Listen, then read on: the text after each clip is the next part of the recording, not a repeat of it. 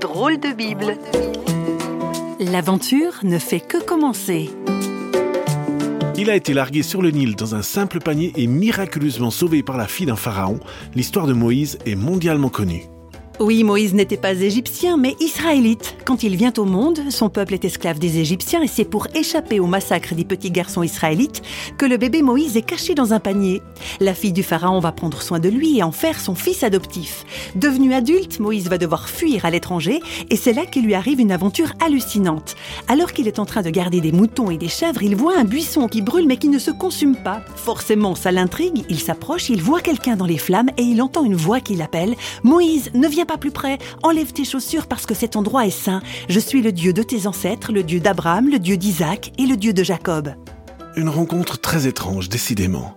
Dieu se présente à Moïse. Voilà qui inspire quelques commentaires à Gilles Geyser, éducateur spécialisé et pasteur.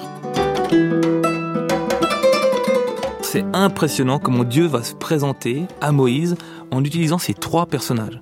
Abraham, ok, il est peut-être connu parce qu'on sait qu'il a eu la foi, puis en même temps c'est un homme qui, euh, quand il sait pas trop quoi faire, il va trouver des jolies petites demi-vérités pour cacher des trucs. Ensuite, Dieu parle d'Isaac. C'est la deuxième personne de référence dans sa carte de visite.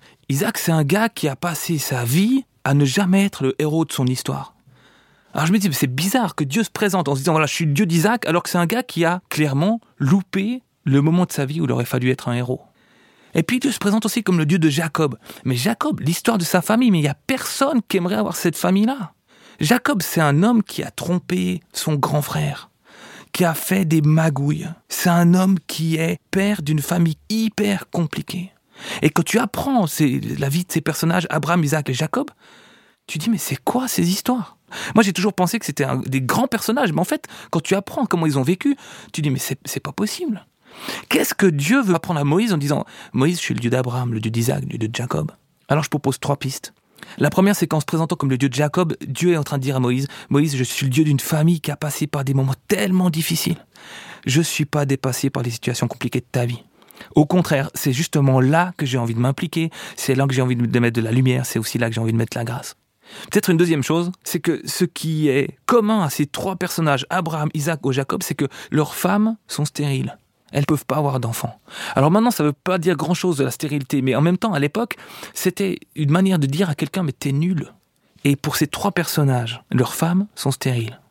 Et en même temps, à chaque fois, Dieu fait le miracle que ces femmes-là, ces épouses-là puissent avoir des enfants.